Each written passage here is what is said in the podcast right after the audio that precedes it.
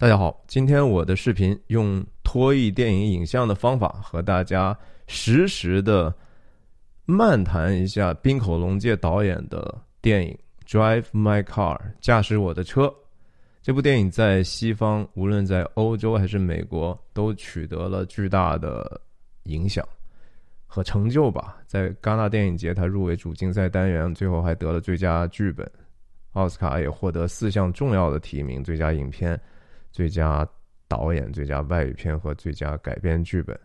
而且我相信他最后肯定会能得到最佳外语片的小金人。其实，在奥斯卡的历史上，你说日本导演一共也就三位提名过最佳导演啊。之前两位，一个是赤石和原宏，当时因为《杀之女》提名过；第二位是大名鼎鼎的黑泽明。他晚年时候的乱获得提名，那这个的故事驾驶我的车，乍看上去不是挺东方的吗？甚至极端的日本，对吧？他那个角色都是非常的冷静、克制、礼貌，然后人和人之间保持着那种微妙的距离感，然后大家整个的这种生活方式。就觉得说，为什么西方人会喜欢看这个呢？我想，大体上来讲，可能是因为它还是原著，毕竟带着一点点村上春树的根嘛。村上本人是一个其实还蛮小资的，中西两边都有所涉猎的人，对吧？他无论他的那些小说的名字，你听听，都是甲壳虫的。Beatles 乐队的歌呀，《挪威的森林》啊，甚至这个《Drive My Car》本身也是 Beatles 的一首歌。这个电影当时导演还想用这个 Beatles 那首歌放进电影，最后搞不定版权，没用嘛。村上之外呢，另外就是影片当中大量的俄国的这个剧作家契科夫的呃万尼亚舅舅的这个台词和整个排练的这个过程。它涉及到的当然就是人的这种底层的怨恨哈，人对自己生存的这种无奈感、无力感，然后焦灼感，对未来不知道如何是好的，甚至失去意义感的一些痛苦。也涉及到一些终极问题，对吧？电影里头最著名的也是万尼亚舅舅这个剧作里头最著名的最后一段，索尼娅和万尼亚舅舅在讲，就是说我们必须得活下去，然后我们必须得工作，我们就只能说过我们的生活就好了。然后只有说我们最后见到上帝的时候，我们就跟他诉说我们是多么多么的每一天流泪，每一天痛苦哈，这些事情我们受够了，我们到时候再跟他对。再跟他去去讲述我们内心的痛苦吧。现在我们什么都不能做，就活着就好了哈。这个是一个非常沉重的一个结尾。我相信也是因为这样的一个基调，再加上影片本身真的是一个非常细腻、非常多符号、非常多很神秘的一些元素交织在一起。它里头真的是有一点点。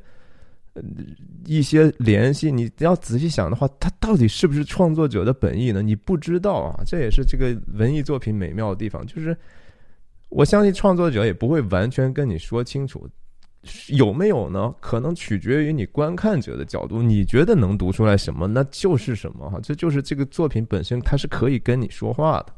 呀，我就今天还是用这样的一个随机的边看。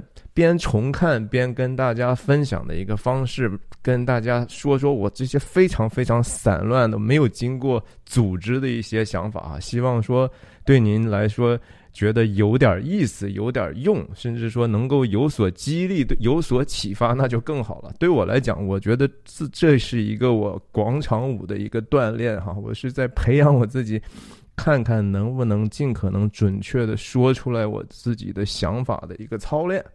所以肯定会很啰嗦，肯定有时候很凌乱，甚至我是有时候脑子一片空白的时候，你也相信也能看出来。但是我也不剪辑，这是我的一个自我的 操练。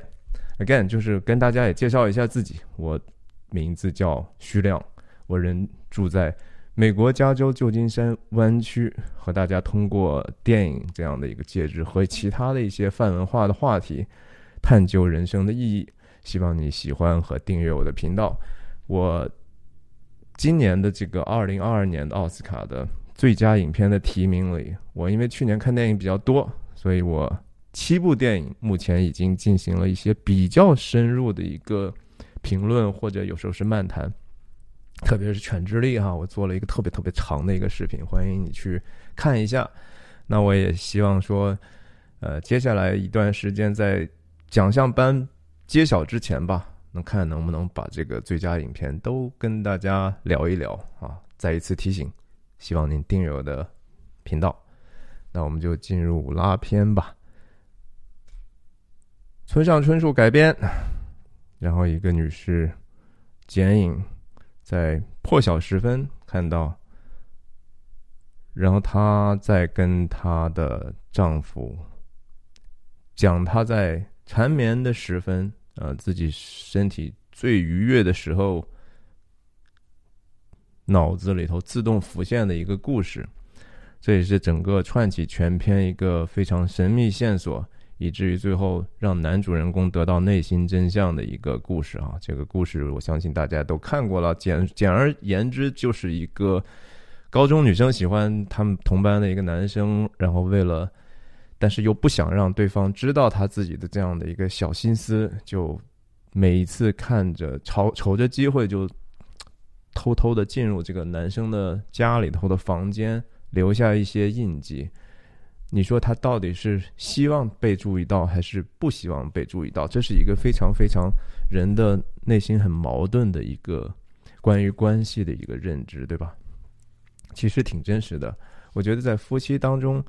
也是如此哈，就是即使是夫妻这么近的关系，还是有一些话，我们既找不到一些合适的词语，又无法完全的了解自己到底想沟通的内容，然后甚至也害怕，就说你说出来一些话，有可能会伤害到对方，从而完全的改变你们两个之间的动态平衡，然后从而让你失去一个其实你觉得还说得过去的一个生活的状态，你。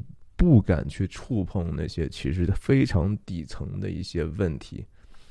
我特别喜欢的一个加拿大的心理医师和也是心理学的教授 Jordan Peterson 啊，他在他的这个一本书叫《Beyond Order》哈，超超秩序之上的这本书里头，曾经提过一段，我觉得可可以带跟大家在这儿分享出来。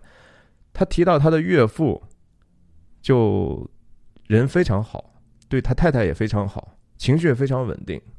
但是在他老年的有一天，突然之间，他岳母给他上了一个早餐，用一个小盘子放的一个什么吃的，然后老头看着，然后就突然暴怒，说：“我特别不喜欢用这个小盘子吃东西，这个小盘子我看见就烦。”可是这样的小盘子在他们家里头，他太太用这样给他上食物。已经二十五年以上了啊，这不是不应该是一个问题啊？为什么老头在那样的一个时刻就用过这样的一个方式？好像这个事情已经困扰他，就是是恨不得把那个盘子捏了扔出去的那种愤怒啊！人可能会有时候我们底层的一些怨恨，我们都不不知道是为什么。然后他这些怨恨有可能是很多很小的一些事情积累起来的。比如说像这个牌子，也许他二十五年前他真的就不喜欢，但是他选他觉得这个事情太小了，太无关紧要，他 trivial 的一个事情，不值得提出来。可是，在时间的长河下，一个小小的问题，如果你每一天一样样的遇到，然后你慢慢的麻木了，对不对？你选择了无视这个事情，可是其实它会积累起来一个很强大的你不知道的一个问题。所以，Jordan Peterson 的意思就是解决问题啊，你就得去直面 confront 你的那个配偶，出什么问题，哪怕这个谈的非常非常的血肉淋漓，你最好还是把它能够搞清楚。但是这当然也是非常西方人的方式，对不对？这不是一个。东方人的方式，所以我觉得这也是他有意思的地方，就是给给他们看到一种不不一样的一种可能性。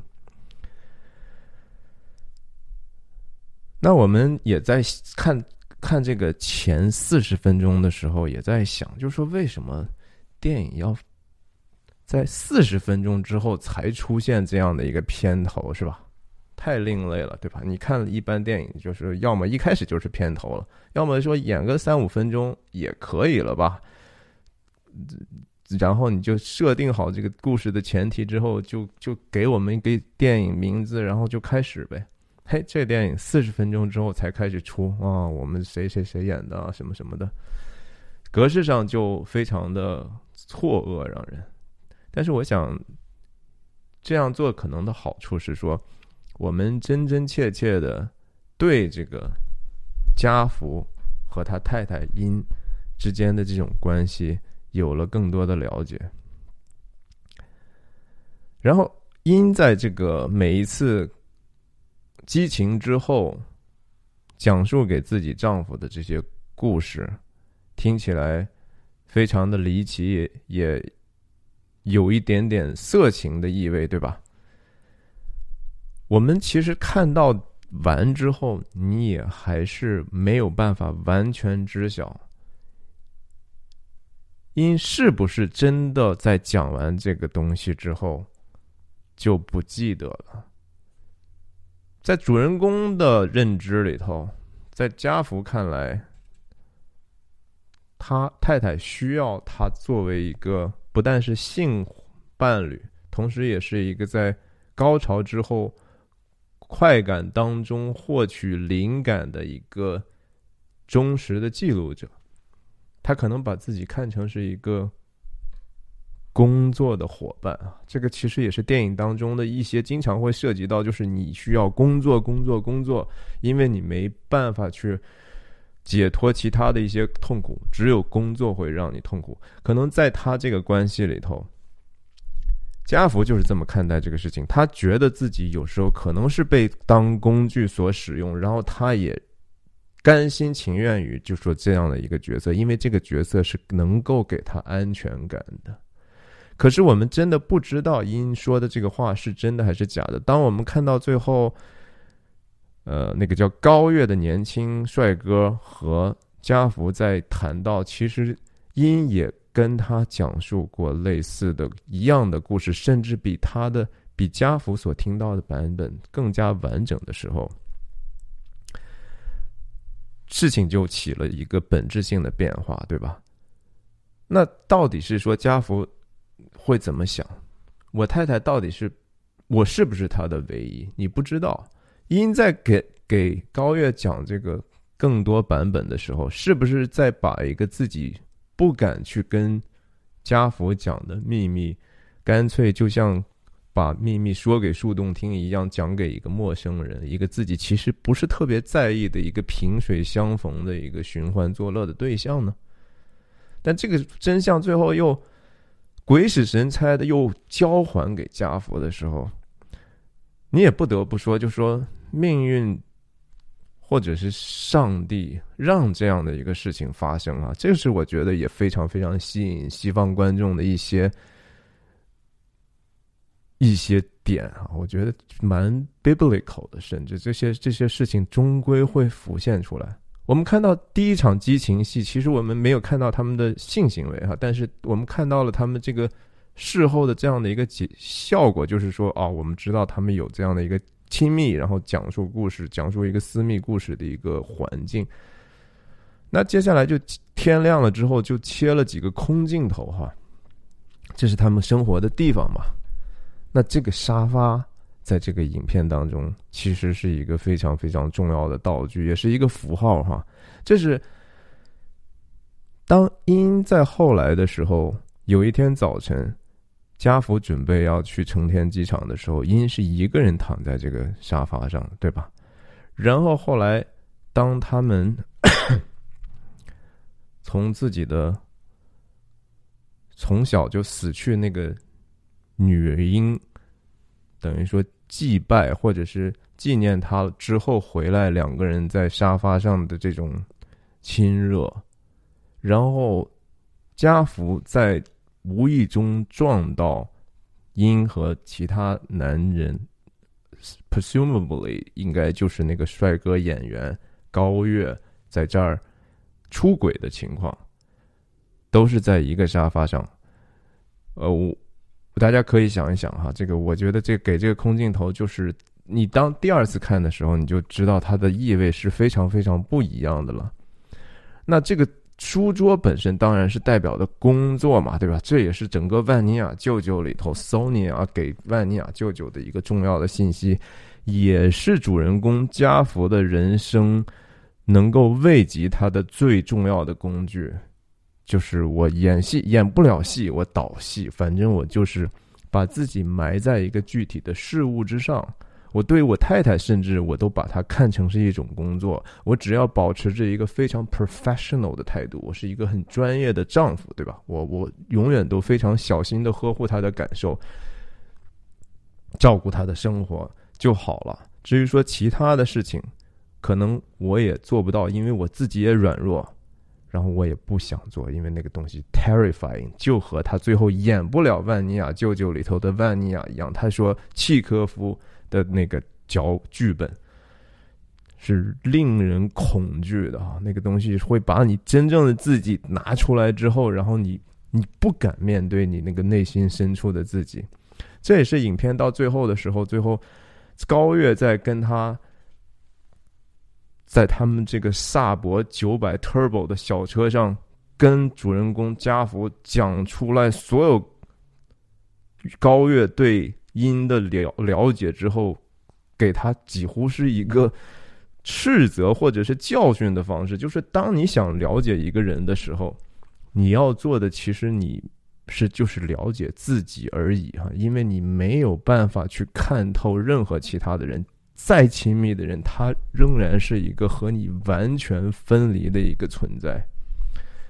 当然，这是这个影片的这个试图想和。大家交流的一个观念啊，这个观念是不是真正的终极真相呢？无所谓，因为电影不是为了提供答案所所做的，艺术不是为了给你提供任何答案的，艺术更多的时候是提出问题的哈，或者是显示给我，把我们的处境能够还原出来。而且不只是表面化的还原，是一个深层次的还原，让我们看到自己的这个状况。这也是我觉得这个电影非常西方人很喜欢，或者我也觉得很成功的地方是，他没有站在一个所谓的道德批判的角度。就像契科夫那个东西也是，契科夫那个剧作《万尼亚舅舅》没有试图去进行对任何人的道德审判，他就是秀给你看，在任何状态、阶层。和心理状况之下的人，其实都是有挣扎的，没有必要去肤浅的去批判说啊，这个东西好像很不伦，对吧？给我们看这些干嘛？那我仔细想一想呀，这个东西不是说为了不伦之恋而给你看个不伦之恋。当然，again，这个香烟哈，香烟在电影中的这个用法也很有意思。然后这个唱机本身啊，其实也反复出现过好几次。现在它是一个合着的，它是没有任何的平，它就是一个平静的家中，对不对？当家中其实没有这样的一个乐音乐的东西，没有更超越、更形而上的一个想法的时候，一切其实都可以说得过去。但是当后来家福回来的时候，看到自己撞到自己妻子出轨的时候，他看到唱机是运动的哈，哎呀，非常非常的有意思。我们先跳过那个地方不说，我们再看看到了那个地方再说。这个车当然是电影中非常非常重要的一个元素了。在村上的小说里头，其实这个车首先型号不完全一样，其次颜色不是这么鲜艳。那电影导演因为这是一个视觉的一个介质，他必须得想办法让这个车看起来更出挑嘛，对不对？要不的话，你怎么去引引导别人的视觉上的注意力呢？所以选择了一个有一点点橘色的红。好，他们还在讲交流，就是头一天或者当天早晨的这个缠绵之后的这个新的故事的细节。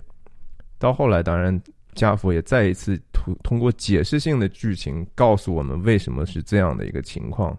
他到底因是不是一个精神分裂呢？还是说他是故意用这样的方式试图和自己？其实他们已经断开了真正紧密联系的丈夫的一个深层次的交流的企图呢？我用这样的一种方式告诉你我内心真实的渴望，我我对你的爱其实是这样的，但是你不明白。然后我也得不到，都是有可能的哈。这是一个非常非常开放性的文本。我们我觉得说，很很多人可能看到这儿的时候，可能很容易被这个表面的这个东西误导哈，觉得说，哎，这个电影的走向是不是是一个那样的情色电影？这个电影一点和情色一点关系都没有，嗯。这些性啊，这些两两性之间的这种事情，这些人所谓的这种 fantasy，这其实都是一个 human condition，这是人正正常就一定会有的一种情况。对，这个其实，在在他的这个地方讲到，因在这个地方讲到的时候，就说。在他故事里，那个小女生会拿走一支铅笔的哈，这个铅笔其实我觉得也是屡次出现的一个事情。大家知道，最后家福有一次出了一点点小车祸之后，他去查这个眼睛，他发现医生告诉他说：“你左眼青光眼已经非常严重了，而且你这个眼睛如果不滴这个眼药的话，就会瞎哈。”而且这个这个毛病不一定是那个车祸引起的，而是说可能很长时间以来，他这个左眼就视力已经在衰退了。只是人家医生也说，你这个慢慢习惯了，你都不不感觉得到。Again，这个事情是一个非常有意思的一个符号，就是人会有这样的一个刻意的盲目、主观的，我宁愿盲目，我不愿意去正面看待很多事情，我就睁一只眼闭一只眼的这种态度。对自己的问题也好，对自己和别人的关系当中出现的问题也好，选择局部的主动的忽视。但是这个东西忽视之后，是不是真正能够帮到你？我相信这也是最后他其实整个在四十分钟结束之后，在因死了之后，让家福这个人变成了一个其实没有办法获得自由的状态的一个巨大的诱因，对吧？然后同时，这个眼睛的问题和铅笔的问题，刚才我们讲到这个铅笔，在那个帅哥高月的口中，因所讲述的那个故事里，有一个更长的结尾是。故事中，这个小女生在这个男生的房间，最终决定在他的床上进进行自慰的时候，这个时候外面有人进来，是另外一个闯入者，是一个盗贼。然后因拿着这个铅笔，哈，是个铅笔的意象，然后扎到了这个贼的左眼之上。哇塞，这个是个非常非常神秘的一个联系，哈。家福的左眼睛。受伤了，你不管这是什么伤，这不是肯定不是铅笔弄成的伤，但是他的左眼是有一点点盲目的。然后是谁导致的这个盲目呢？在故事里是这个小女生，这个小女生当然是因的一种自我欲望的一种投射，这是毫无疑问的。至少说 part of it，对吧？至少部分来讲，那个小女孩的形象肯定是因的这种欲望投射。在故事里，小女孩也主动的，其实认为这个闯入者可能的这种危险，所以也许在生活中，她也抗拒从家福而来的一些挑战，对吧？她也害怕这样的事情发生，同时她也觉得说，可能还期盼这样的事情发生，很难讲。当最后影片前二四十分钟最后的时候，其实因是希望能够和。家福进行一个恳恳切的一个对谈的，我们也不知道他到底想说什么，对吧？这所有的事情都是没有发生，只能是让我们自己去猜测的。有意思就有意思在这儿，对不起，他是希望要跟他谈一谈，但是家福也知道大概可能会谈什么，所以他选择了尽可能拖时间，但是最后发现，就是因为自己拖时间的问题，因死了。如果他早一点回去的话，他也许能够拯救因。也就是说，在两个人的关系里头，也许因也不但是说家福知道自己的太太出轨，因也知道家福知道自己出轨，家福也知道因知道自己知道对方出轨，但是两个人就在这样的一个。不敢去改变动态的状况之下，礼貌的生活。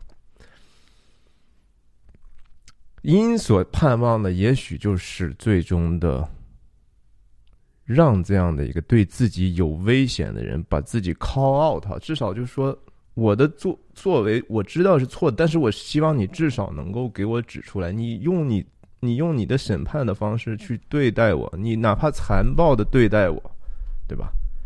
我那个也许还更好过一些，但是我自己做错事情，然后这个世界又当成我这个事情根本都不重要的时候，那个 agony 哈，那个痛苦才更大。万尼亚舅舅里头其实也是类似的，很多人有类似的心理状况，无论是 Sonia 也好，还是万尼亚也好。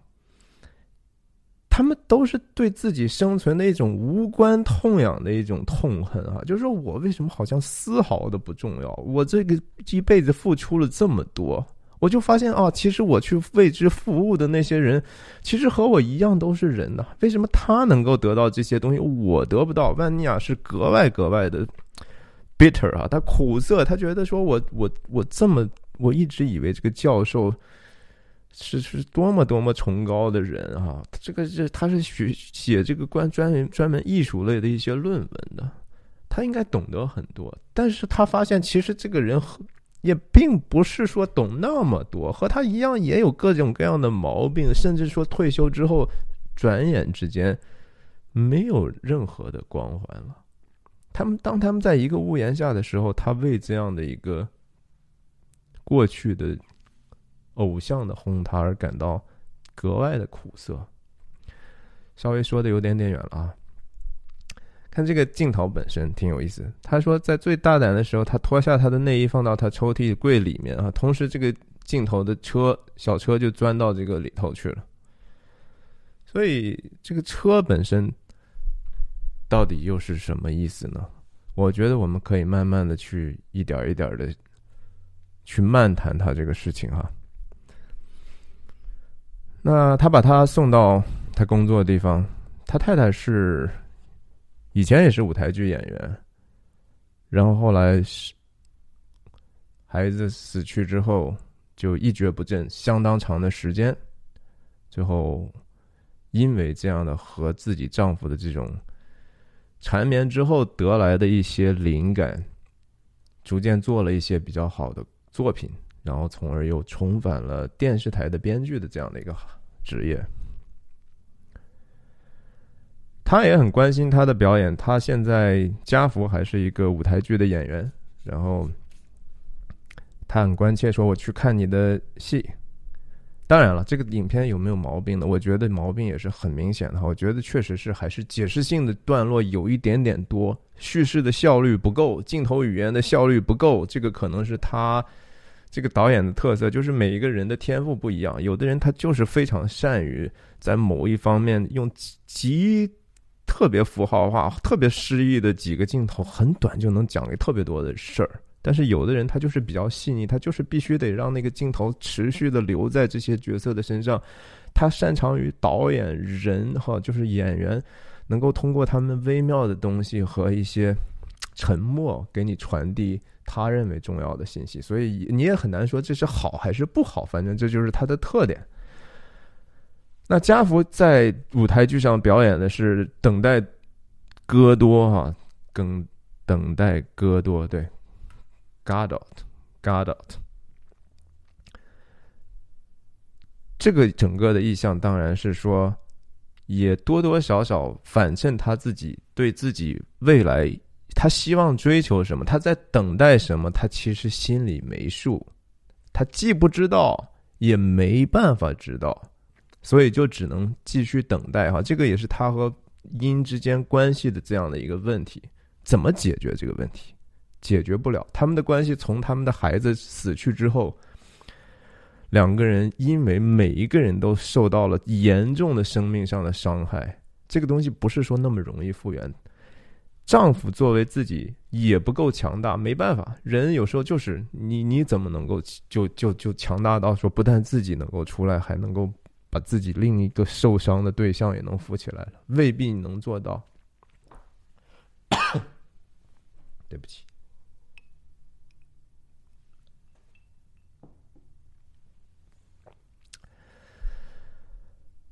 呀，所以他就是整整个的这个戏的大概的寓意就是不知道，他也是一个精神上非常非常迷茫的一个过程吧。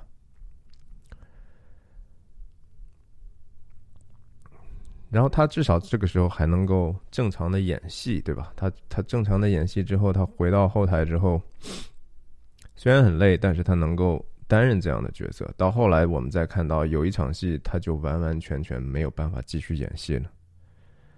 那妻子如约而至，站的这个位置，他的名字的房间属于演员专属的化妆间或者卸妆间，他没有进来，对吧？他们两个之间还是真的是有时候距离感特别特别的大。然后当然，同时我们也知道说，其实因把他的情人这个年轻演员带来了。这个也许这个名字翻译的不对哈，我就在用这个版本里说的这个“高月”这个词吧。那这个镜头里头就是说，首先，因不希望高月用家福的太太的身份来介绍自己，这是一个很明显的，我觉得给家福的一种暗示啊。这个毫无疑问就是。你们两个是夫妻，你你你你不尊重丈夫吗？或者你不认可你们之间的这个夫妻关系吗？多多少少是在给自己丈夫的一个提醒啊！我我希望你能够意识到我的问题，我也希望我从你那儿看到一个反应，就是说你也真的是在乎我呀。然后他说的这句这句话说，这个在。在他的这个主持的电视剧里头，这个男演员帅哥呢，是他主人公的女主人公的 love interest 啊，是爱意所在。然后他还用手轻轻的拍了一下，你看他拍这个触碰高月的时候，高月也觉得 something wrong 啊，你怎么能在你丈夫面前这么做呢？虽然这个动作也不算说多么出格，但是因这么做当然是。也是给给自己丈夫发出来的一个信息嘛，就是他是一个绝望当中的一种表演。这个电影就是另外一个层次，就是关于表演，对吧？到底什么东西才是表演？我们人活着是不是都在表演？表演和真实之间有多大的差距？然后，冰口龙介本人当然也，他作为一个电影和舞台剧的曾经担任的这种。创作者他当然是非常看重，就是怎么样能够让演员表演出来一个更深层次的真相嘛。他自己接受过很多这样的采访，就是他他认为怎么去调动演员这些东西，那是后话，我们就不说了。总之，当然就是还是继续在。有一些剧情性的解释哈，后来为什么有这样的一个多语言的剧啊什么的，然后也是在，他就是还是始终自己有一个小小的空间，无论是那个空间是他这个化妆室也好，还是他后来的小车也好哈，那个萨博九百本身也是他的一个内心世界，他为什么？就始终一开始很抗拒给他安排一个司机的这样的一个要求，不只是说这个东西好像影响了他这个练习台词、背背台词的这个工作流程，主要是对自己私人空间的一个自己灵魂的一种刺探。他他拒绝，就是别人看到他自己的更脆弱、更真实的那一面，但是他同时他也。他可能也从自己的太太身上，他说过一句话，跟高月说：“因身上他的灵魂里头有一颗深坑哈，有一个黑洞，我无法看透。但其实他不自己也保留了这样的一个黑洞嘛？他也不敢看，因为你没有办法去看自己内心的这个黑暗，所以你就其实你只是想刺探别人的黑暗，那有什么用？两人的关系不是靠就说帮助对方去实现一个和谐关系，更多的时候是通过帮助自己，你让自己成为一个什么样的人？不是让对方如何感受到你的爱，而是自己如何学会去爱，在真实里头学会去爱，这是一辈子的功课，我觉得也也是永恒的主题。然后他刚才这个感觉就是，所有的这些对话都是很敷衍。他可能这个时候已经知道他太太有这样出轨的一个 pattern，有一个这样的行为的重复的模式，他也知道这个事情意味着什么，他可能知道他们两个人的关系。所以，当他自己把别人把他的门关上，他自己在自己的世界里的时候，他的伪装就不在了。他脱掉自己的戏服，这是他表演的。刚才也就是他在表演的，扔到角落里。那后来又是剧情性的一个铺陈啊。当然，我觉得这场戏里头最有意思的地方，当然首先是沙发哈。我们要知道，就说因有时候也是需要一个人在沙发上的啊。这个地方是一个，基本上是属于他。然后他希望沙发嘛，柔软对吧？舒适，然后是可以让自我放任的。我们都是舒坐沙发都知道那是一个舒服的东西。然后他当他寻欢作乐出轨的时候，这是他的风月场啊。然后他偶尔也会。他其实下一次他们两个缠绵的时候，为什么会这是他们缠绵的地方呢？谁做出来这个决定？其实我们等一下可以再说。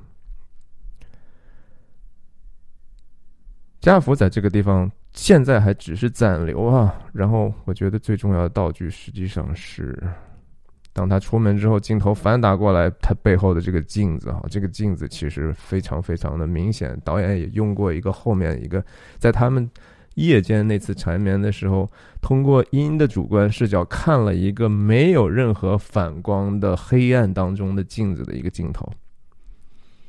这个镜头镜子的设置本身当然是，也给观众一个情节上的暗示啊，就是当家福再回来的时候，他能看到阴。其实鹰也就能看到他，他看到鹰的部分的肢体的时候，也许鹰早在镜子当中看到他的眼睛之后才闭的眼睛，或者说，这个镜子摆在这儿，你不知道谁摆，但是它最终起到的作用就是说，当人回来的时候，我至少能够看到，这是一个故意放在这个地方的东西，然后他音也完完全全知道。我们等一下再看看他最后的这个联系。然后他在他在跟他告别的时候，其实因多多少少是有一点点排斥的哈，看到没有？很很很很职业，对吧？这个微笑，他就是把这个事情家里头两人的关系，这是他的工作，这是他在万尼亚舅舅里头工作的意义，就是让人能够保持正常啊，keep yourself。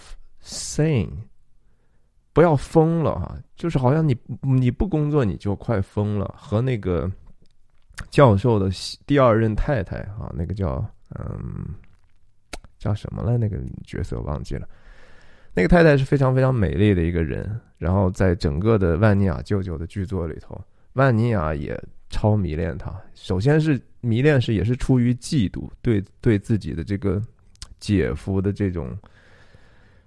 社会成就也好，女人缘也好的一种嫉妒，然后那个对什么都已经丧失信心，一心只是想保护森林的那个医生那个角色，A Astrof 的这个角色呢，这个女人好像叫 Melana，也是一个可以据为己有的一个美艳的一个尤物啊。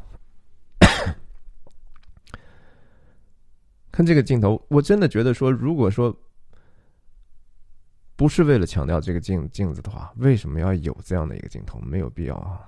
妻子也是说：“OK，你再一次的选择无视我们之间的关系，那你希望这样的礼貌，那就这样的礼貌吧。”这个镜镜头里头最大的变化就是这个镜子，是让你 fully aware，看看这个镜子吧，看看镜子里头的自己和他人吧，到底什么是真的，什么是幻象呢？OK，那。这个台词这是头一次电影里头开始出现这个万尼亚舅舅剧作的台词了。给喝点茶，我不想喝茶。这个是一个女佣，在这个电影里叫 Marina，Marina 的这个女佣哈，这个女佣是一个可以说是虔诚的信仰上帝的一个角色。她是一个好像看起来无足轻重的，任何人都可以指派她，你给我干这，你给我干那。但是他是一个非常有耐心的人。你让我开会，我也可以坐在这儿，我就继续补我的袜子。你需要喝茶，我就给你做茶。但是永远安慰人，就说：“哎，你不要着急，要有耐心哈。你现在做的事情虽然人不知道，但是上帝会纪念的哈。”他是一个真正的东正教的这种非常虔诚的一个信徒。看起来，如果说万尼亚舅舅的剧作里头有一个比较正面的人物的话，那就是这个 Marina 的这个。看起来好像没有任何文化，没受过任何教育，但是非常的宽厚，懂得爱人的这样的一个角色，那是这个就是那个 Marina 在跟这个 Astrov 阿斯特洛夫这个医生，这个医生远远的从自己的地方，从另外一个地方赶到这个农场，为的是说给这个教授去治他的。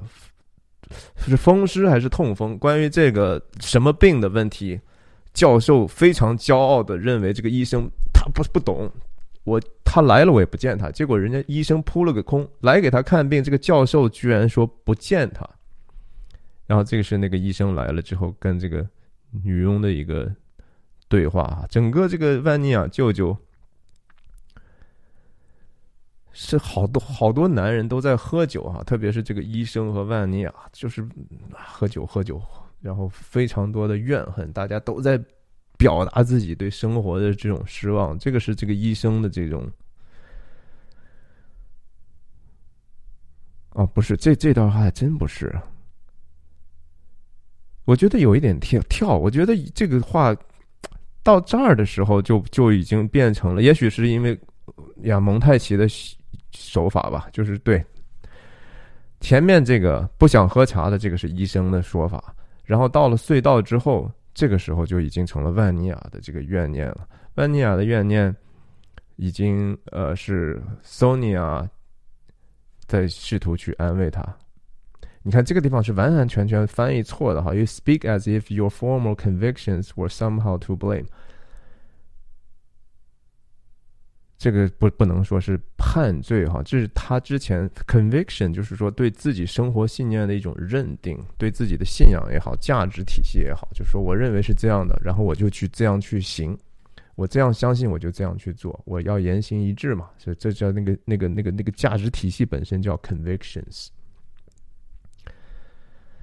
然后其实这个话不应该是不应该是。Sonia 讲的，我觉得这个话应该是万尼亚的妈，也就是教授的岳母讲出来的话。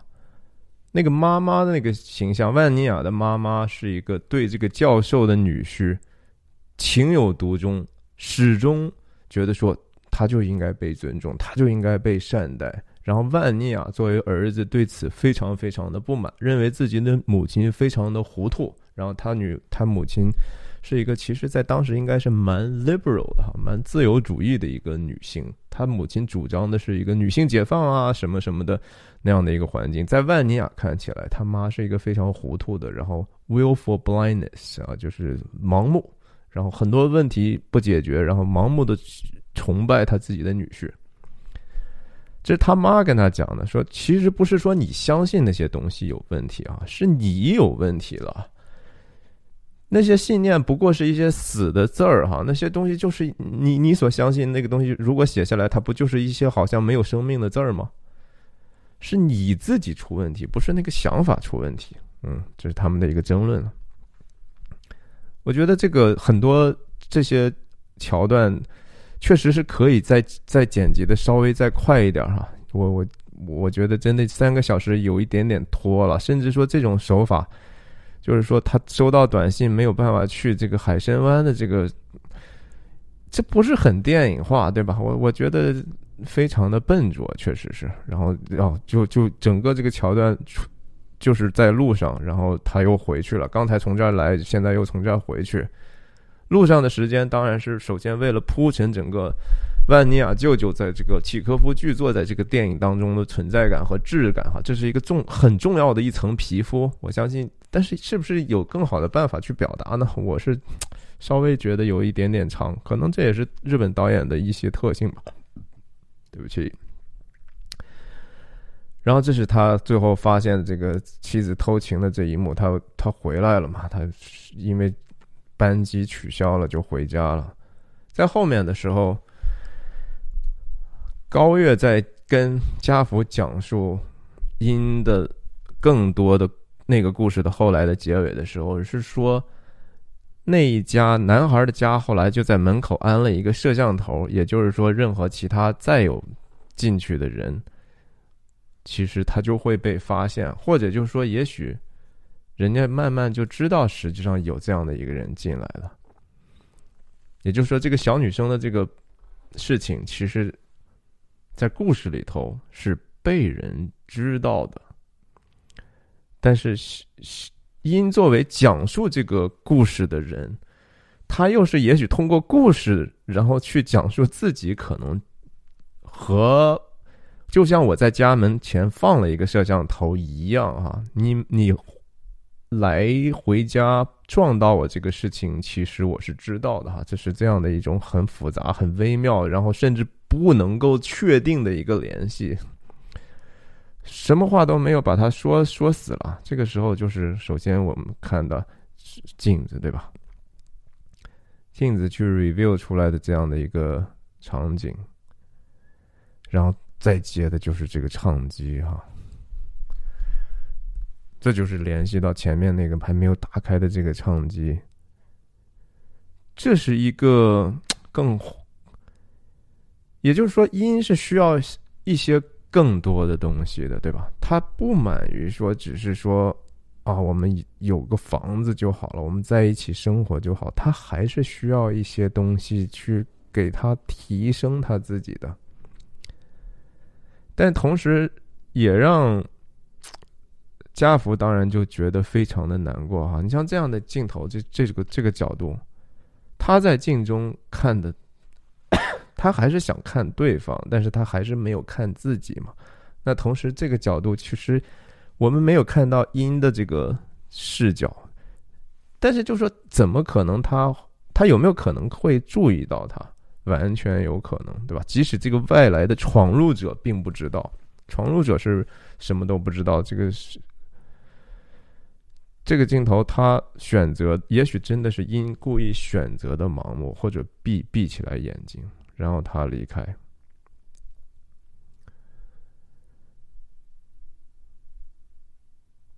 我记得这这个地方的时候，声音是非常非常轰鸣的哈，整个它这个停车停车的这个地方噪音的变化就让人有一点点很不舒服了，来去烘托家福的这种心情。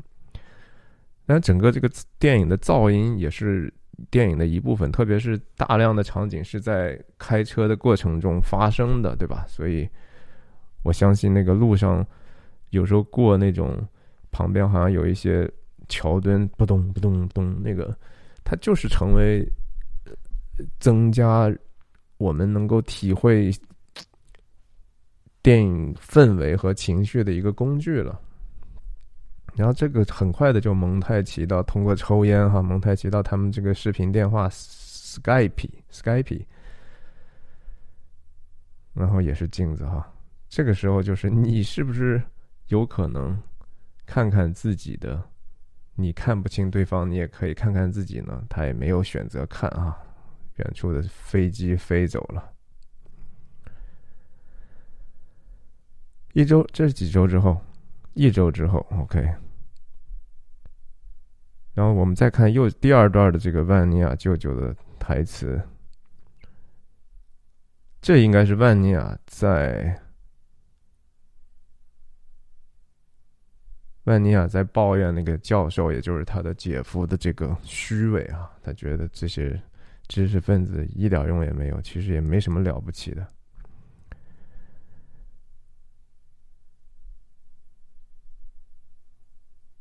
然后这个问他的因可能说的，我记得是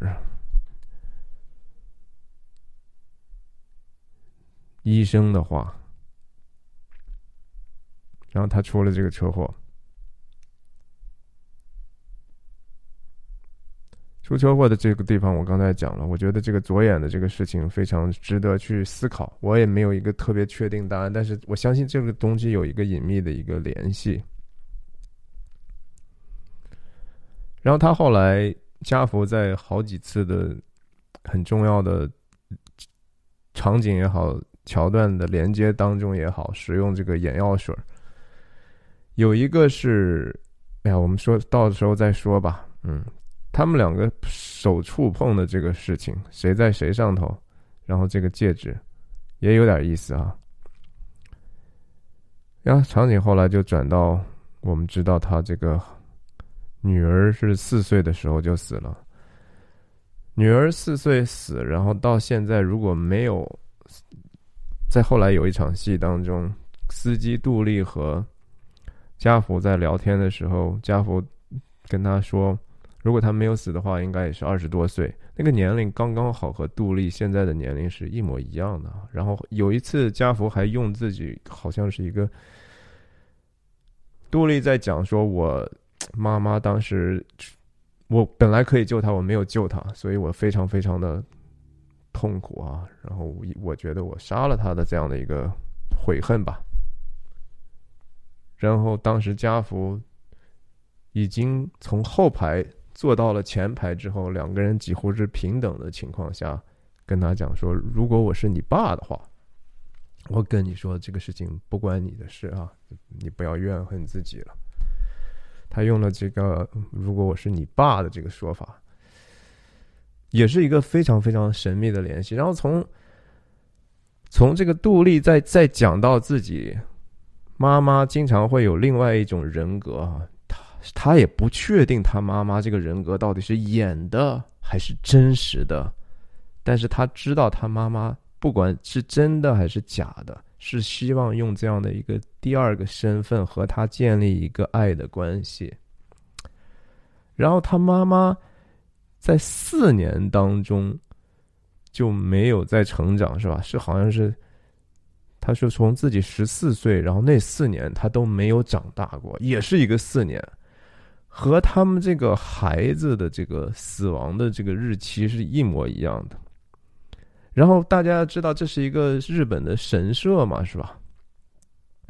这种多多少少又加了一些宗教的神秘的元素。在他们排戏的时候，有一个老太太也讲说啊，现在这个导演让我们只是念这个剧本啊，不让我们演，也不让我们放任任何感情，感觉就是和念经似的。然后另外一个人说。哎呀，只要念经能带来赐福也行啊，对吧？就是开玩笑一下，我们这个活儿挺苦、挺无聊的，就是念剧本、读稿。但是也许这里头能带来祝福呢。他这个互相之间的一些很微妙的 suggestion 哈，这个电影有很多很多的，就是你想想吧，我我不告诉你是什么，这也是很日本、很东方的一面，很诗意吧，就是说。你觉得这电影现实感强吗？也很强，但是它它其实很抽象，我觉得。然后这个开车的这段哈，两个人出来之后，因为他眼睛不行了，医生不让他开车，所以暂时是因在开车。至少就说因不会说让他老开车，车也修好了，取回来你车了。他说这么一句：“我很爱你，但是呢。”然后他太太不知道他想说什么，但是他是不是会有一个心里头一顿是吧？就说他是真的要跟我讲那个我希望他挑战我的那个事情了吗？还是脸上撑着笑容？他期盼这一天的到来，也许，同时也非常害怕这个时刻的到来，对吧？然后就开始演示了，这是一个很典型的一个演示。然后，电影也在继续拉着观众的情绪，好像让我们去往那个方向想。他说：“我就有一事情受不了，很严肃啊。按按这个日本人的性格，这样说话就已经真的好严肃了。这时候，音是不是已经有一点点看到了光明的隧道？”尽头的光明了，我们终于要谈这个困难的事情了，是吧？你不知道这个时候到底家福是不是想谈这个事情，根本不知道。但是他会因为这样的一个 driving standard 哈，你开车，或者是这同时也是一个他的一个工作的 ethics，就是我如果是说把工生活当成工作的话。那事情首先得办好，我这个感情可以放在其次第二位。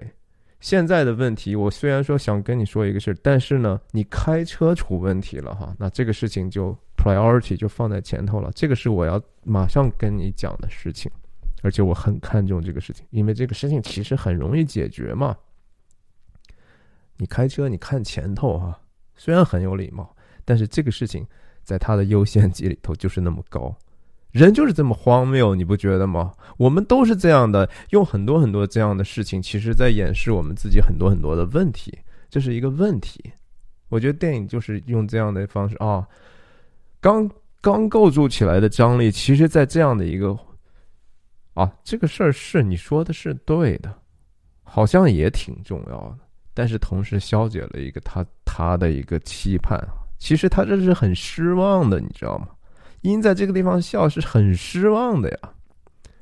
然后这地方刚好又流下来一滴水，哈，也是挺神的，就好像真的是心里头都在流泪了，对吧？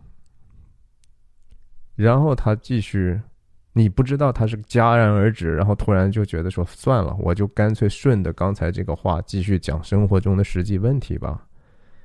你为什么不换道呢？嗯。You why didn't you change lanes just now？我不知道日语里头就是说变道和出轨有没有直接的关系。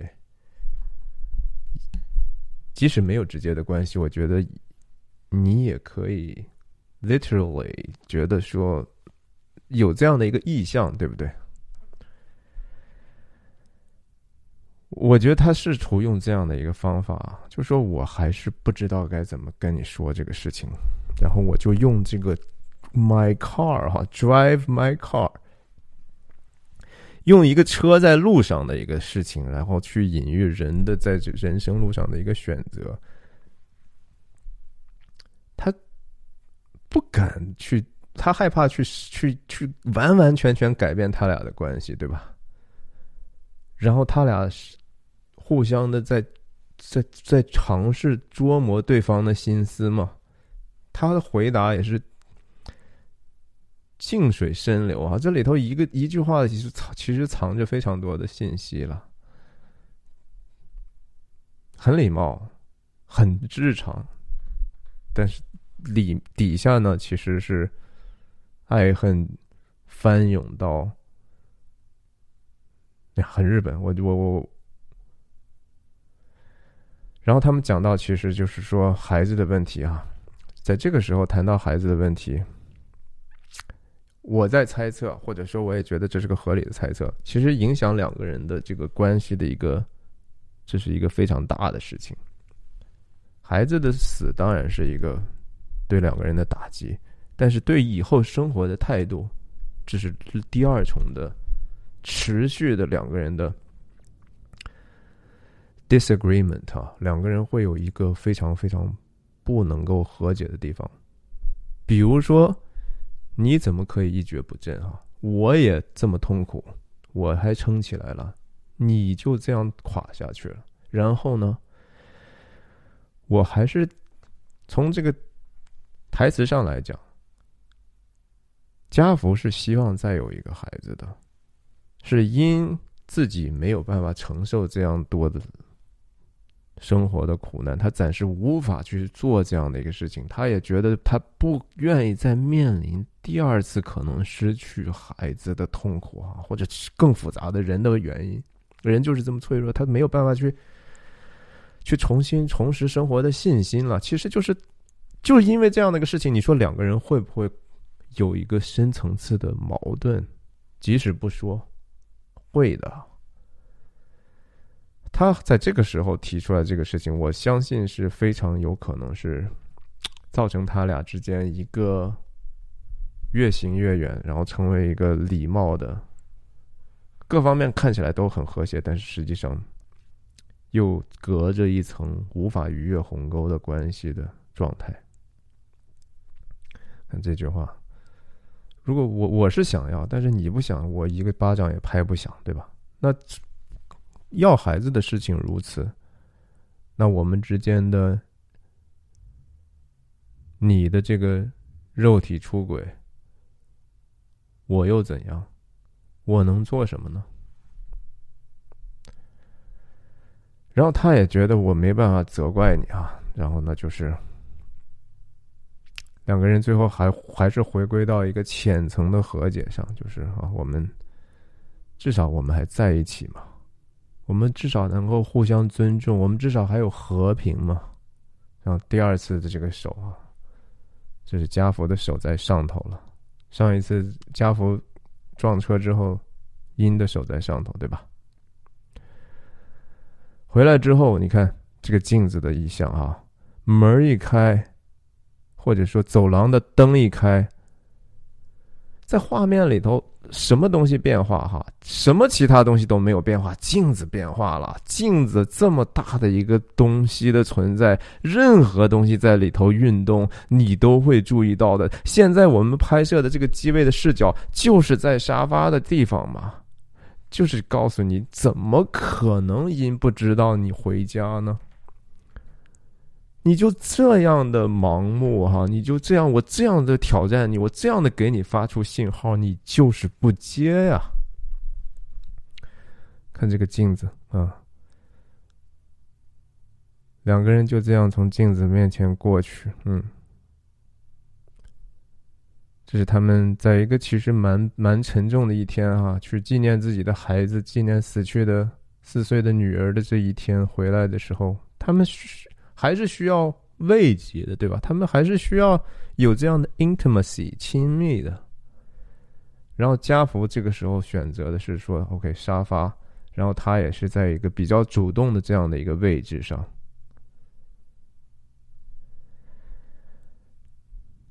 但是进行到这个这样的一个时候呢，其实观众也会，你你作为观者，你肯定会联想到。当时家福所撞到那一幕，然后同时，因怎么可能没有意识？他既然已经知道你看到这一幕，他难道不知道你看到我们是在这个地方寻欢的吗？从家福的角度来讲，他能够不知道他所在的这个位置，无非就是和另外一个莫名其妙的他所痛恨。的一个偷情者的位置在一起了吗？这里头真的涉及到的情绪是人非常非常复杂的各种各样的层面。他们一开始其实都是还是闭着眼睛，对吧？就和当时家福撞到那一幕似的。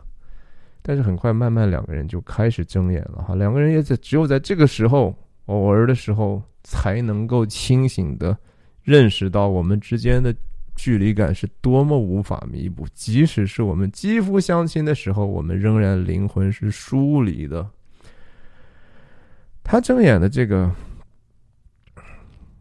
瞬间，对方没有看到他，但是能不能感觉到他睁眼？能不能感觉到他让他睁眼的这个力量，在这样的一个躯体中的这种存在？肯定可以的哈，在这样的一个瞬间里头，就和后面高月讲的，你要如果想了解一个人，你不是应该去用尽可能近的方式去有至少有这样亲密的肉体联系之后，你才有可能和他灵魂上更连接的吗。那个判断，家福是不同意的。因在过来反过来看反打的时候，我们就知道他感受到他睁眼的这样的一个影响，他感受到这种他们两个人的之间的这种关系的破裂了。然后，其实也在同时告诉观众他的这个视角，这可以是就是那一天家福在进门当中的他的这个样子嘛，对不对？所以我都是在演了。她无论是跟丈夫在一起也好，还是跟其他人一样也好，那个做爱的对象已经不重要了，因为我们。我都没有和任何人有连接哈，这个和剧作里头的很多这种万尼亚舅舅里头的人也是一样的。这个医生也是这样，医生那个角色是根本就阿斯托洛夫根本就不相信爱情，觉得我我只关心，就是说，我觉得这个世界糟透了，没有希望哈。你看看人，然后他他他说，你看把把树林都砍成这个样子了。范尼亚也觉得是啥？什么女人的忠贞？女人根本就没有忠贞。他们就是说，即使是肉体上是很忠贞，但是他们是为了其他的一些私欲。然后你看看的这个这个教授第二任太太，也就是我姐姐死了之后，这个我这姐夫又找找了一个漂亮的女子，然后这女的还是我所爱的，对吧？我年轻的时候，我本来有机会。她十七岁的时候，我是可以可以。我当时三十多岁，我当时跟她求婚，她肯定她屁都不懂，她就跟了我了。我当时怎么就没有下手呢？他开始各种各样的怨恨出来的时候，他也不相信，没有人相信其实有什么美好了，你知道？你看起来这个好像还挺和谐的，但是人们不相信这些东西了。这个时候是镜子已经没有光了，哈，对不对？这个镜子因为走廊的灯关了，然后这个前面。有一盏这样的地灯，可是这个镜面所反映的那个门，那个出路没了，那地方走廊的灯没有了，没有光明了，在那边，我看到的是一个毫无希望的未来哈。哪怕说你原来你撞见我进来的时候，我还能看见你这个人呢，贾福，你就当时你跟我好好的说，至少那是个门，那是一个可以可以可以选择开，可以选择关的一个地方。现在呢？啥也没有了，好像对吧？一片漆黑。当然，他在他们这个回来之后的缠绵之后，然后就继续讲这个七曼七塞曼的这个故事哈。我也就不需要我去自继续去去讲，只是说这个到底这个七塞曼到底是一个什么样的意义哈？我们可以再往后想一想。咱们看看到，就是说，家福看那个 YouTube 视频的时候再说吧。那在这个之后，其实他们缠绵之后讲了一部分的故事，然后最后呢，他们又有一次的激情的遭遇，然后这个故事就讲的就更加的 stake 就更高了哈。他把这个自己内心当中更多的一些。欲望也好，怨恨也好，或者内心他无法诉说的这样的一个苦闷也好，用这样的一个故事讲出来，然后只是没有给他这个结尾，就是门打开啊，他特特别特别，其实希望的是一个门打开啊，因是希望说刚才那个镜子就是门就是关闭的嘛。我现在其实就是在在在偷情啊！我即使是跟你在一起，其实对阴来讲，他他是一个，他并不觉得他有和任何人的连接。那这个性行为本身其实和自慰也没有什么太大的差距差别 一切开始变，这就是刚刚他在这个沙发上所看到的这样的一个景象，不觉得吗？只是和他。他看到他是很失望的一个东西，他希望说这个事情能和他想象的是更接近，一个悲剧性的隐喻也是。然后讲到这个的时候，他还是以一个工作的态度啊，是一个好丈夫的工作嘛，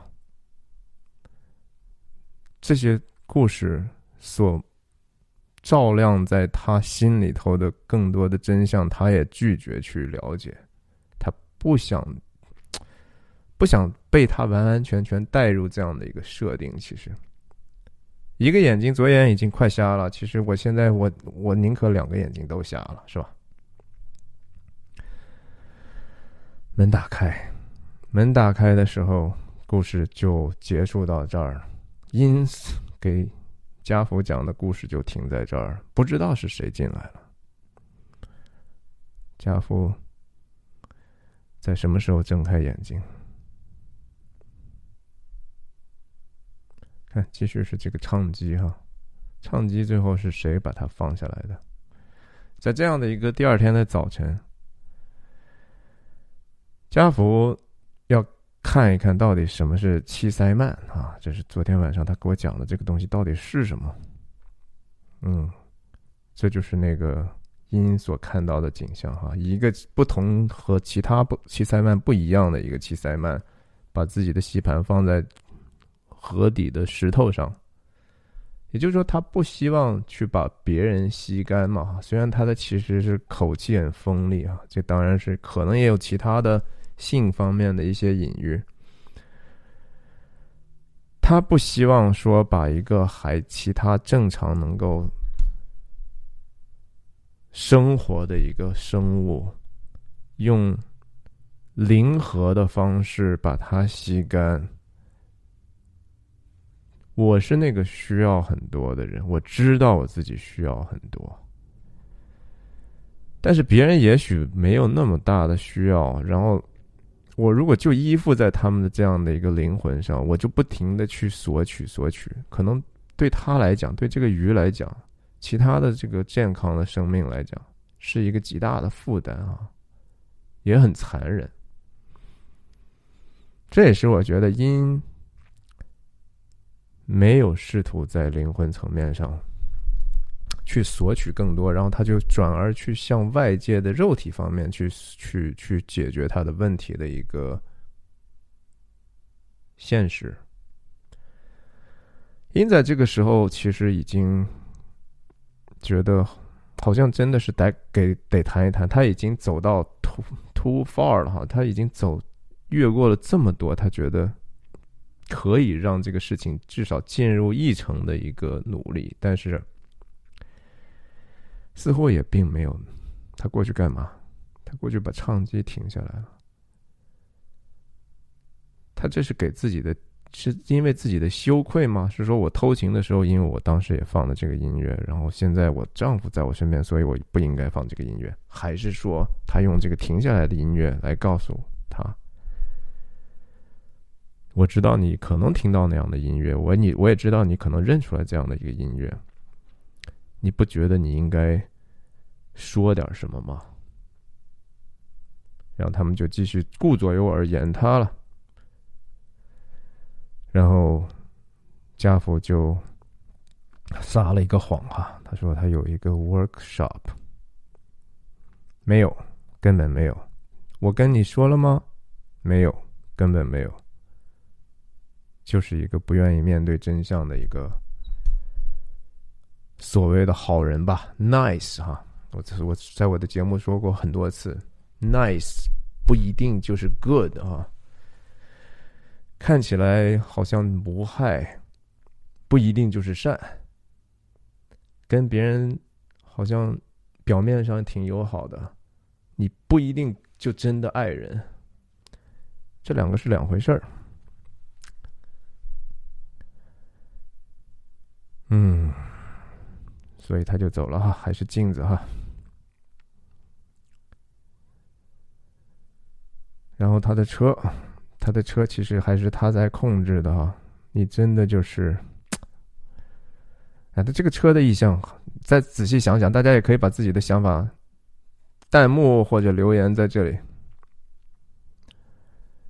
这是很很重要的宣宣言哈，我们能聊聊吗？人真的是说很多的事情必须得说。我觉得我做这个视频很多时候，也是说，你的想法不说出来，你就根本还不知道你的想法是什么，你就是一个混乱的一些因信息，一些零散的一些，你都还不知道你想的是什么。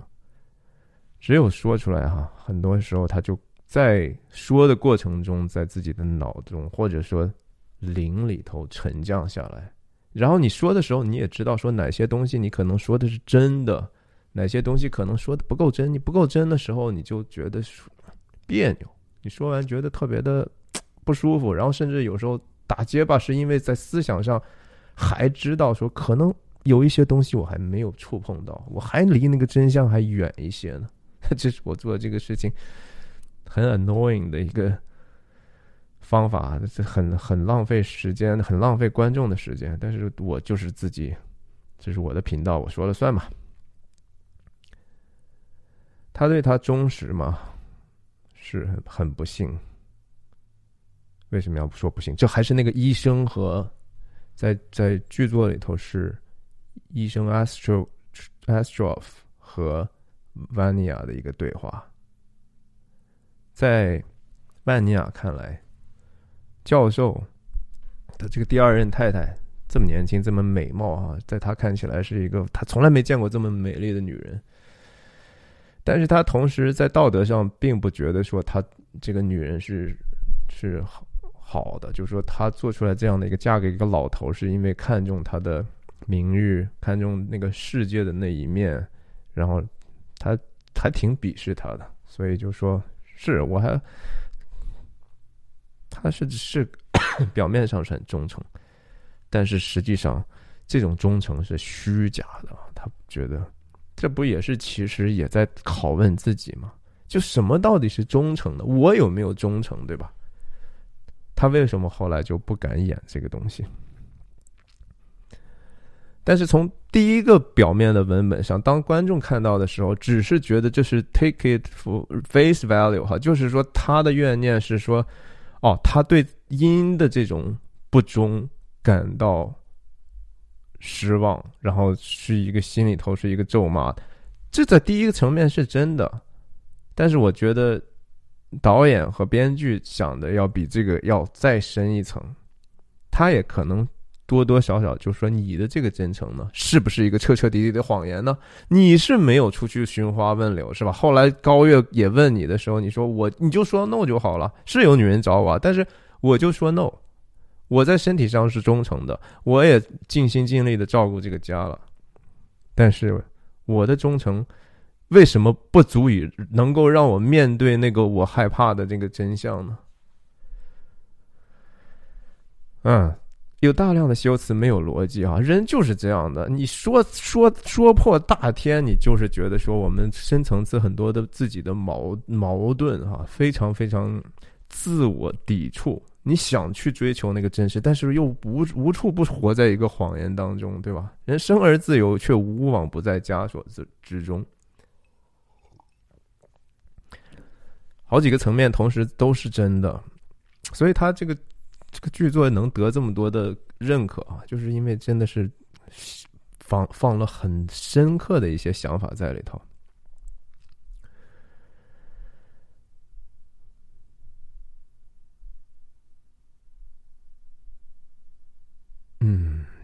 在这个地方噪音就更大了。当他回来的时候，当他逃避了一天，其实无所事事，只是为了拖延他和音的这场诚恳的对话。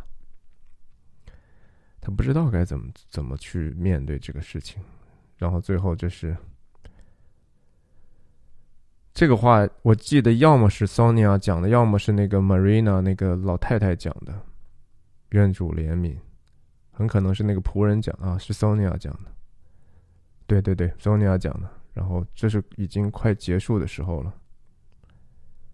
对，这就是 Act Act Four 哈，第四幕的这个结尾的时候，Sonia 最后所有的这些住在这个庄园或者农场的人都走了，教授和他的第二任太太离开了，去另外一个地方生活了，然后那个医生也也走了。这也是最后，影片快结束的时候，加福不得不再次上台去演万尼亚的时候，和那个韩裔的韩国裔的那个演员用手语表演的那一段然后他用他自己的眼药哈，他也希望说我的眼不要完全瞎了呀，听医遵遵医嘱，对不对？医生说你要点我就点，我也不希望我完完全全是盲目的。但是同时，当然也是给他留下一个 superficial 的眼泪哈。这个这个倒肯定是你也说，可以说是那个眼药，也可以说是他内心的一个眼泪。只是他表面上，他可能已经麻木到没有真正的泪了。嗯，这个泪也无非就是灵魂层面的一个哀伤吧。在这个万尼亚舅舅里头，那个深深的悲伤。Sorrow 哈，那连连送花的时候都说哇，这个玫瑰就是带着一个悲伤的色彩的。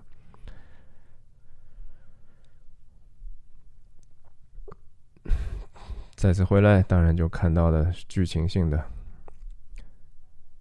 看这个镜子已经很远了哈，已经完完全全是漆黑，甚至都不再出现了。他他的生活已经没有那个可以给他镜像的另一面了。人们说配偶是镜子嘛，对吧？真的，真的，你从另外一个天天和你生活在一起的人身上，你看到的就是自己是多么多么的不堪，然后各种各样的毛病。有没有美善？有，偶尔有。但是这个镜子是非常非常必要的。现在因死了，镜子也就不再出现了。你会剧情性的，然后这是。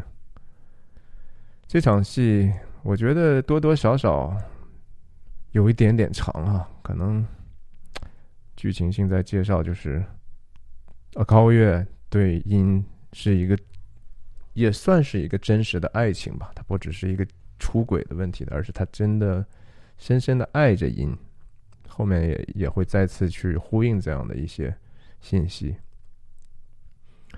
另外，这样的镜头也是增。增加一些这个 production value 哈，确实是，这是很独特的日本的一个场景和文化。高月跟他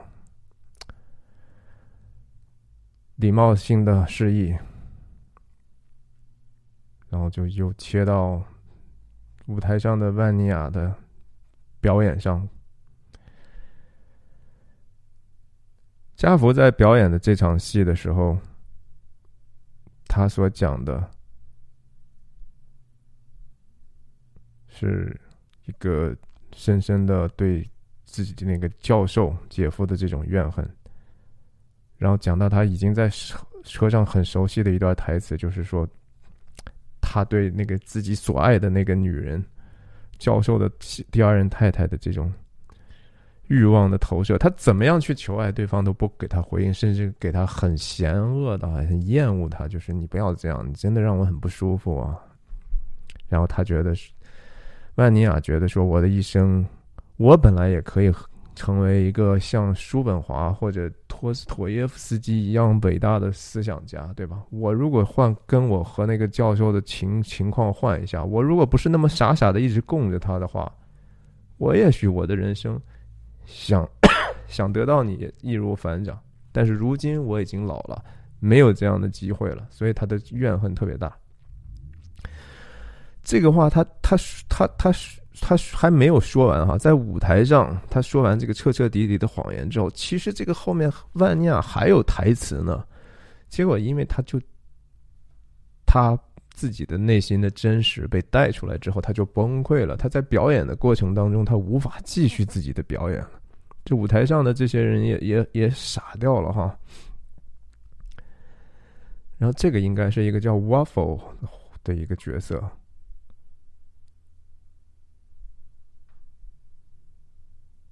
然后就人家就赶快救场救场。从这一场戏之后，我们就后面剧情有交代，就是家福已经没有办法再演任何的契科夫的喜剧。他被广岛戏剧节去找过去，只能担任这个导演的工作了。两年之后，当然最后这场戏就是时间的跳跃，有一个非常好的一个蒙太奇手法，就是这个音所给他过去录的这些帮助他记台词和了解戏剧含义的磁带这样的一个介质和这个萨博九百 Turbo 的两个轮子 match 在一起哈，它既有形状的匹配，也有运动的匹配，但同时也是一个。呃，很好的一个意义上的匹配。录音带的这种转动，当然是首先是一个时间的继续往前啊，然后车轮也是，车轮既是空间的运动，也是时间的运动，也是我们整个人生的在不断的寻找和往一个方向去探索的过程。然后它整个所附带的这些信息，是逐渐向我们显现的，就像一个一场一个一幕戏剧也好，一部电影也好。我们在第一次看的时候，也不知道他在提到这个课的时候在讲什么，而是当听完之后，最后才明白，哦，原来是这样。其实和万尼亚舅舅最后 Sonia。去安慰万尼亚舅舅的时候呢，话是差不多的哈，还是那段话吧，就是大概我们就是得去过这样的生活，走这样的一个旅程，然后最后的时候，也许我们见到上帝的时候，我们再去讲述我们的苦难，再去寻找，就是问问他这是为什么，我们为什么要吃这些苦。光这个镜头，我相信就可以能够衍生出来更多很多的话题了。我觉得时间已经太多了，我今天先把我的视频对这部电影的一些杂乱的感受吧分享到这里。然后电影也是差不多在因死去之后闪回，或者是在在家福的梦境里头重现的时候，因为他是。还是还还还还在听自己亡妻所录出来的这些声音嘛？因虽然死了，但是他他当时的那些灵魂留下的信息还在。所以这个同时，这个蒙太奇也是连接整个家福这两年过去的这个人生的旅程啊，他还在反复的听到亡妻的这些对他的爱意也好。对他的服务也好，给他的信息也好，呀，其实这个事情还挺有意思的。我再说几句这个关于这个车和这个速度的问题哈。车首先是一个家福，其实自我自我的一个容器啊，然后他是拒绝别人进入的。最后，这个不得不安排杜丽进入他的这个世界之后，杜丽所开车所表现出来的高超的，能够不让你乘客感觉到任何变速的这种记忆、这种耐心和付出，某种程度上呼应因在给家福录所有这种戏剧的节奏。家福有一次特别提到，就说他我的太太会录到那样的一个节奏，刚好留下那个空白，是我能够用我自己最理想的一个语速去念我自己台词的这样的一个。他故意给你留了一个白，对吧？因故意在配音的时候，因为了解你，因为用心，因为其实他深深的爱着你，给你这样的一个服务的时候。他已经 take it for granted 哈，家福其实过去可能没有意识到这样的一个东西多么多么的重要，因的对他的支持有多么多么的大，他总是觉得说哦，我只要以我合适的速度能够把那个空白填上，就说明我我说的是对的。但是你没有想到，因在后面去如何去揣测和服务于你的。理想的速度要做的努力，可能不比你去念那个台词努力要小，甚至还要大呢。所以在杜丽开车开了那么长时间之后，当家福在和自己那个同事晚餐的时候，不吝赞美的去表达对杜丽驾驶的感谢的时候，那个时候，家福其实获得了一个很大的成长。他在生前可能他没有用同样的话语给因过，他没有完完全全的去欣赏因在他生活、在他工作、在他们两个人关系当中所付出的努力。OK，一个半多小时了，我这个电影因为这个电影太长了哈，三个小时，而且这么复杂的一个电影，希望这是一个好的开始，希望有人看吧。然后，如果有兴趣的话，也推荐给别人，帮我点个赞。那下次再见。